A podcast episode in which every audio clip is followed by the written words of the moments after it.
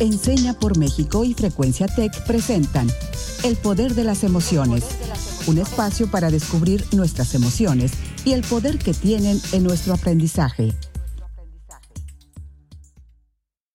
Hola, yo soy Alejandra Contreras, bienvenidos a este espacio que construimos en comunidad llamada El Poder de las Emociones. Hoy de nuevo contamos con la presencia de nuestra compañera Franceli para seguir platicando sobre nuestro paso en esta cuarentena, pero Raúl nos va a contar un poquito más al respecto. Así es, Ale, muchas gracias. Eh, pues muy buenos días, tengan todos y todas. Yo soy Raúl Carlín, ya saben, ya me conocen, soy alumni em, de Enseña por México. Y es una felicidad poder volver a encontrarnos como siempre en nuestro espacio. Les agradezco de corazón que nos sintonicen cada martes, cada jueves.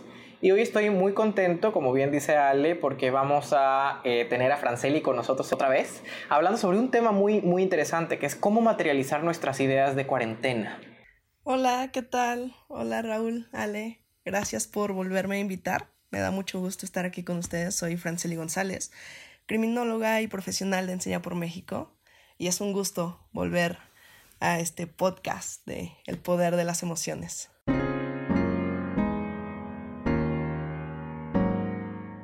Para comenzar a desarrollar el tema, me gustaría preguntarles, ¿les ha pasado que de repente una noche, antes de irse a dormir, se les ocurren así un montón de, ideas de cosas que quisieran hacer y se sienten así como con mucha energía, una energía muy, muy imprevista que los hace sentirse muy emocionados y con ganas de realizar todas esas ideas que les surgen? Sí, Franceli, y la verdad me parece una pregunta lindísima que agradezco, que aprecio porque me está haciendo recordar eh, buenos tiempos y quizás son, son eh, momentos que podría olvidar fácilmente porque quizá ya no forman parte de manera tan activa de mi presente. Pero justamente alguna vez me pasó lo que preguntas. Yo en otro episodio de hecho llegué a contarles que soy músico, estudié música durante 13 largos años Em, no tan largos como lo que me ha parecido esta pandemia, pero fueron largos. Soy violinista de formación, pero además del violín, por supuesto, en la escuela de música tenía muchas otras materias que estudiar, por ejemplo, composición. En esa asignatura recuerdo haber pasado por momentos difíciles porque al inicio de toda esa aventura había veces que yo quería que durante las clases con mis compañeros y con mi maestro eh, se me vinieran a la mente frases musicales que me sirvieran para componer obras o piezas, que eran de, hecho las tareas de la materia de composición o los trabajos finales. Pero eso obviamente no funcionaba. Allá aprendí que la inspiración no llega por decreto. O sea, no podía sentarme y decidir que iba a componer música porque ahora le entiendo mi atención mi mente no estaban orientadas, no estaban enfocadas para esa tarea, para que la creatividad surgiera. Por el contrario, había veces que estaba eh, por la noche a punto de dormir, esto me lo cuentan mis papás a menudo porque yo eh, estaba bastante pequeño y la verdad que he olvidado, como les digo, muchas cosas de mi infancia y de mi adolescencia. Y me cuentan que em, ya en la noche, como les cuento casi para dormir me levantaba de la cama a escribir como loco, ya fuera en una hoja blanca el texto de algún, de algún coral o en una hoja pautada, que son estas hojas que tienen eh, pentagramas en donde se escriben las notas musicales, pues alguna frase musical. Es decir, simplemente las ideas o la inspiración o como ustedes le quieran llamar, llegaban a mí. Y mm, ahora también tengo que decir que tristemente este tipo de em, escenarios, de episodios, de anécdotas que les cuento me pasan mucho menos. Y creo que es algo en lo que quiero poner atención y por eso te agradezco la pregunta y agradezco este episodio que me parece que va a estar buenísimo porque creo que la adultez, o sea, eso es parte de la explicación, nos em, desincentiva de alguna manera la creatividad. O sea, nos, va absorbiendo, nos va fagocitando, nos va devorando el niño que deberíamos tener dentro nuestro toda la vida. Y por eso em, quiero también escuchar si a Ale le ha pasado esto que me pasaba a mí eh, cuando estudiaba música. Totalmente, también me ha pasado que hasta se te va el cansancio cuando te llega esa, esa gran idea. A mí no me pasó tan chiquita, me pasó más en la universidad con, con trabajos, yo estudié psicología entonces, como que yo buscaba un ambiente propicio y quería como silencio y, y el momento para encontrar ese lugar especial era la noche. Entonces yo me refugiaba de la noche para terminar mis trabajos y, y agendar todo lo que tenía que hacer, pero a veces se me ocurrían cosas que ya como era muy tarde, decía, bueno, mejor lo dejo para, para el siguiente día, mañana lo hago y encuentro la manera, pero las exigencias de la vida diaria de adultos o en ese momento de estudiante, como bien mencionaba Raúl, pues no te lo permiten. Y según yo siempre en mi teléfono tengo como en las notas las cosas que, que quiero hacer. Y ahí la anotaba y de repente ya pasaba un mes, dos meses y me daba cuenta que no lo había hecho. Porque las empezaba a postergar y postergar y de repente ya no regresaba nunca a esa idea central. Entonces sí me ha tocado vivirlo también y, y Franceli nos recordó todas esas cosas que dejamos olvidadas. Sí, la verdad es que concuerdo igual mucho con sus experiencias porque, y, y, los entiendo totalmente porque eso mismo también me ha pasado a mí. O sea, creo que a todos en algún momento nos, nos haya pasado o nos puede llegar a pasar. Y de hecho yo tuve una, pues una forma de llamarlas. yo las llamo ideas de cama porque justamente te llegan en ese momento en el que estás ya acostado, como, como dice Ale, ¿no? Listo para dormir o descansar. Y es como si tu cerebro predispusiera un autosabotaje, ¿sabes? Como que dice, no, no vas a descansar hoy, tienes esta idea y te empieza a, desarrollar, a desarrollarse un montón de, de cosas. Es como, como si te dijera, te voy a dar muchas cosas para pensar que vas a querer realizar, pero no lo podrás hacer porque ya es muy tarde. Y creo que eso es lo peor, es lo más triste, porque, pues bien como se ha mencionado, al día siguiente, cuando te despiertas, eh, eh, pues no sé, esas ideas de repente se te van, se te van esas ganas que tenías eh, la noche anterior y sigues con tu día, sigues con tu rutina, igual y pues como como dicen, ya uno va creciendo, ya es adulto o es estudiante y tiene otras responsabilidades y entonces decidimos ahí como postergar todo y, y, ya no tenemos este tiempo para implementar algo más, para querer hacer eso que, que teníamos ganas la noche anterior. Porque pues igual a veces como que nos sentimos saturados, como que decimos ya tenemos mucho trabajo, ya para qué le voy a meter algo más. Y se queda esa idea. Tal vez si la notaste bien y si no, se te puede olvidar. Entonces, sinceramente, eh, con todo esto que hemos vivido ahora, hemos tenido demasiado tiempo para meditar, para pensar y reflexionar sobre distintas actividades que, quisiéramos realizar o ideas, incluso sueños que nos gustaría volver realidad.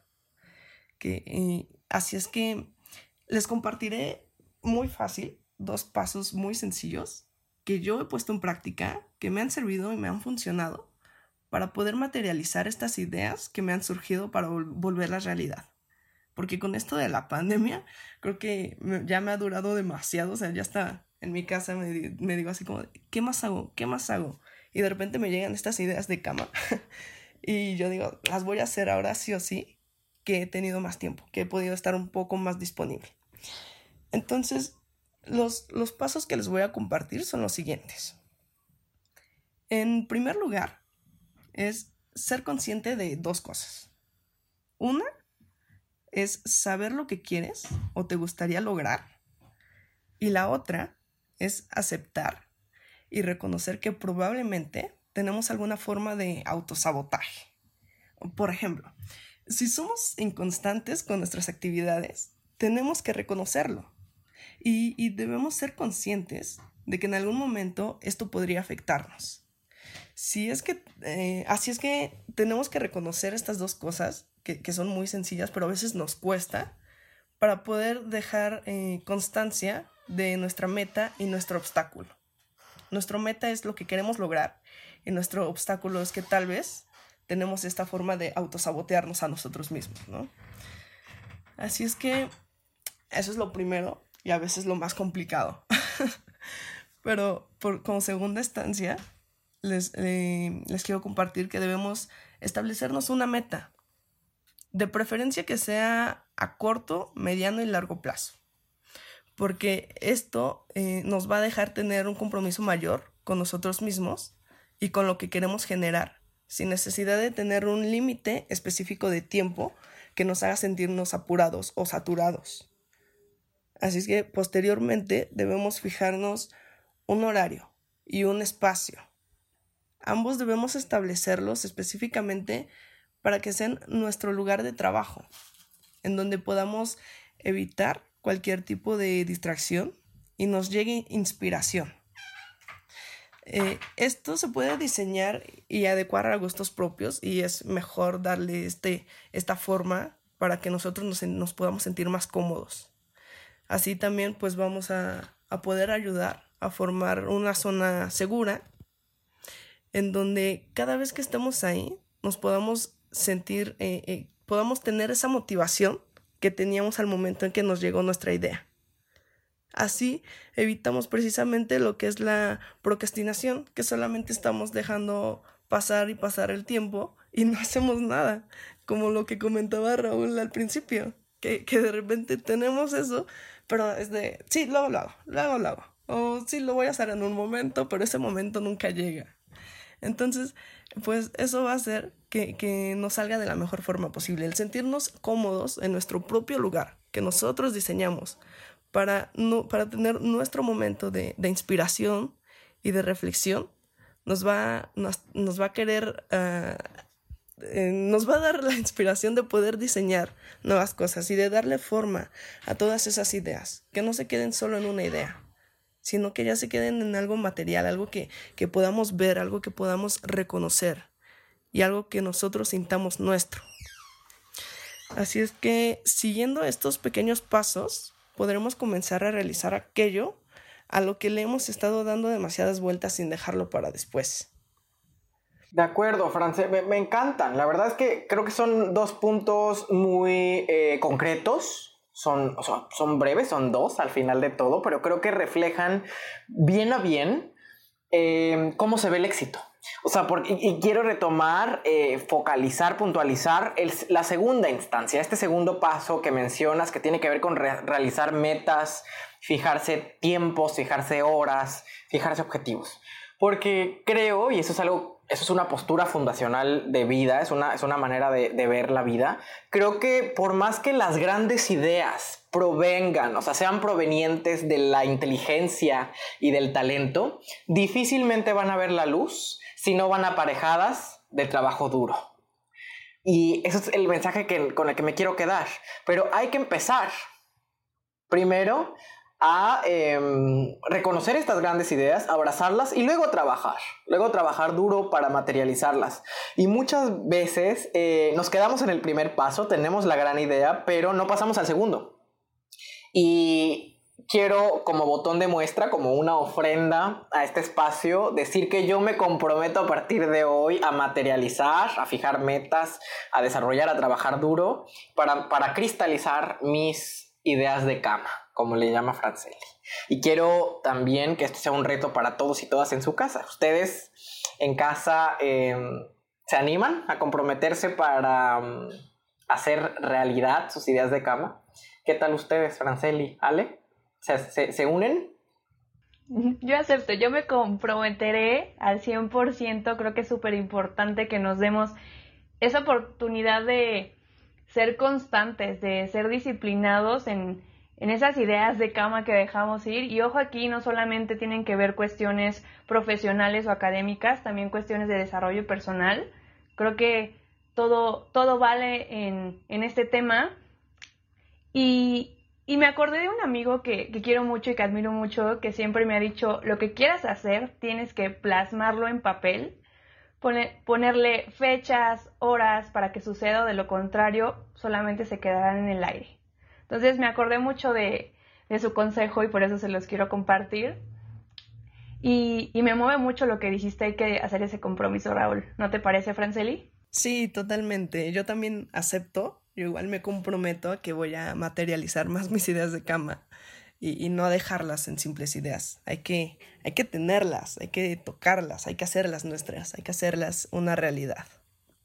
Hecho, entonces ya quedamos y para saber más sobre el cumplimiento y la realización de nuestras ideas, ¿qué les parece si vamos a una de nuestras secciones predilectas que se llama Desbloqueando mitos? Desbloqueando mitos.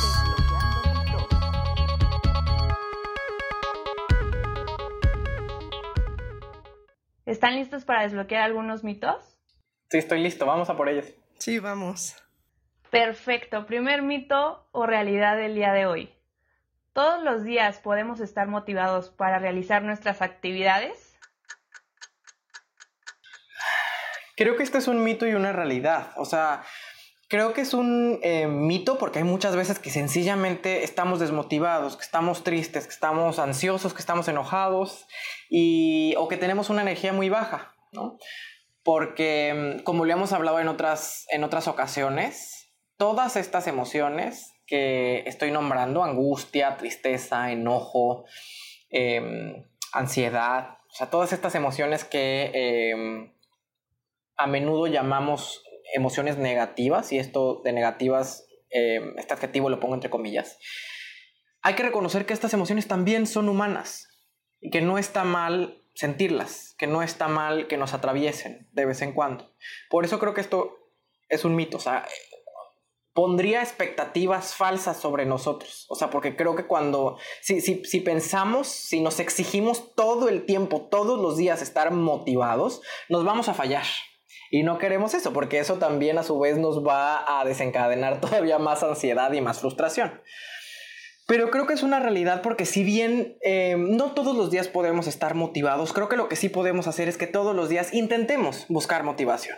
Es decir, que a pesar de que sintamos angustia, tristeza, em, enojo, reconozcamos que estamos por debajo de la línea, este marco de referencia que hemos utilizado en otras ocasiones, para intentar sobrepasar esa línea, ultrapasar esa línea y colocarnos por encima de ella. así que por eso creo que esto es un mito y una realidad a la vez. Totalmente de acuerdo, Raúl. Le atinaste perfecto porque es una realidad que, somos humanos, que sentimos muchas cosas durante nuestro día. Podemos amanecer de buenas y ya en la tarde estamos de malas. O sea, y eso nos cambia nuestro nivel de, de, estar, nuestra motivación. Y es que pues todos necesitamos un descanso. Así es que es válido no sentirse totalmente animados. Es parte de vivir, es parte de nosotros. Y además, como dije, la motivación va cambiando con el tiempo. Lo que también es una realidad es que todos los días podemos buscar una motivación, podemos buscar una razón que nos haga sentir bien, que nos haga sentir a gusto, que nos haga sentir cómodos y que por lo tanto nos dé esa, ese empujón para poder realizar las cosas que nos proponemos y que queremos realizar en ese momento. Ahora yo tengo otra duda. Dar a conocer nuestras ideas con alguien más de lo que queremos realizar nos ayuda a poder cumplir nuestras metas? Eh, yo creo que puede ser una realidad, pero también puede ser un mito. O sea, depende a quién se la mostremos y cuál em, sea el rol de esa persona a la que se la mostramos y qué buscamos nosotros, cuál es nuestro objetivo con esa idea. O sea, si, si nuestra idea es iniciar un emprendimiento social em, y antes de patentar esta idea se la mostramos a alguien que se la puede robar, evidentemente no es una buena idea mostrársela. Sin embargo, creo que visto desde otra óptica, esto es una realidad porque las ideas nunca son mejores, sino hasta que otra persona las reta, sino que hasta otra persona, otros ojos, em, la llevan al cuadrilátero y la ponen contra las cuerdas. Solo las ideas criticables, criticadas, retroalimentadas, pueden ser mejores y por eso creo que esta es una realidad. Sí, la verdad es que esto es, una realidad y es algo que les funciona a muchas personas, que, de repente te hace querer demostrar tu progreso. Eh, no solo demuestras tu idea, sino que le das continuidad. Eso te ayuda a ser constante. Eh, además, de repente igual y te, te ayuda a dar una entrega de resultados que tal vez no, no debes de demostrarle a alguien, te, debes de demostrar a ti, pero eso te motiva, eso te, te ayuda, eso te alienta a poder seguir adelante. Eh, así es que es totalmente em, válido que, que, tengas ganas de, de tener este reconocimiento que mereces por cumplir tus metas porque a veces eh, el compartir las ideas no se hace precisamente para que alguien sepa qué es lo que vas a realizar, sino es para que tú eh, te sientas bien con eso, tú puedas igual reconocerlo, porque a veces no reconoces tu idea hasta que lo ves en un, en un lugar más, ¿no? Entonces, tal vez, por ejemplo, te quieres poner a hacer ejercicio y, y te tomas una foto de cómo comienzas y al mes te tomas otra foto de cuál es tu, tu, tu progreso y a los dos meses y a los tres y así le vas dando una continuidad. Y si compartes ese progreso, entonces igual incluso puedes inspirar a alguien más a realizar esa idea también, a materializar sus ideas y a seguirle dando una continuidad. Y entonces, entre todos, pues ya se van apoyando y se van inspirando y eso va motivando cada vez más. Entonces, por esta razón, exponer y dar a conocer nuestras ideas es, es una realidad que que nos ayuda a cumplirlas, que nos ayuda a materializarlas. Y sabes qué, Fran, siento que también nos ayuda a darle seguimiento cuando compartimos con amigos o personas que, queremos esas metas. Regresamos al, ejemplo del, del, ejercicio. Cuando empezamos a flojear un poco, puede ser que necesitemos ese apoyo que, que nos diga, no, no flaque, sigue, sigue adelante. Entonces también podría verse de esa manera. Siguiente mito realidad. ¿Es verdad que el mayor problema para lograr una meta es dar el primer paso? Hoy estoy flotando en ambigüedad, pero tengo que decir que me parece que puede ser otro mito y otra realidad a la vez, porque mm, em, creo que es un mito, porque mm, hay veces que es fácil dar el primer paso y lo que es más difícil es quedarse es ser constante, es perseverar. Y em, creo que es una realidad porque muchas otras veces, como bien lo hemos platicado, lo que se nos dificulta es dar el primer paso ante una idea que, se nos ha venido a la mente. O sea, ese primer paso de materializar esa idea de cama, por ejemplo, como le llama Franceli, es a veces lo más difícil y por eso creo que esto puede ser un mito y una realidad a la vez.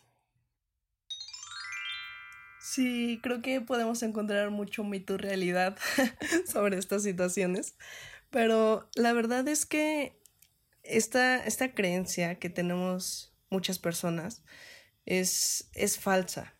La realidad es que lo más difícil es lograr una constancia.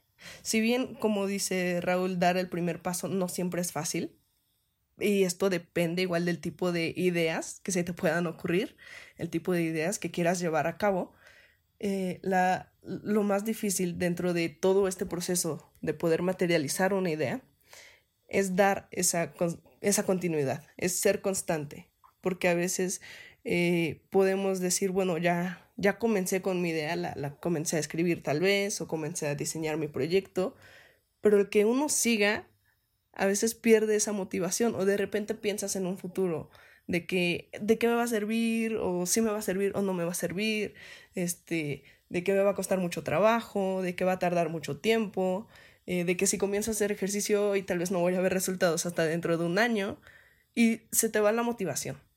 Entonces, esa constancia que necesitas es a veces muy difícil obtenerla, por eso es lo que decía también como de tener un espacio que a ti te dé esa inspiración y si es necesario compartirla, como lo comentábamos anteriormente, hazlo. Siempre hay que buscar eso que nos motive, eso que nos mantenga con, con las ganas de querer seguir adelante y que no nos quite esas ganas de ser constantes, porque al final el resultado va a ser de nosotros para nosotros. Y si le ayuda o beneficia a alguien más, pues aún mejor.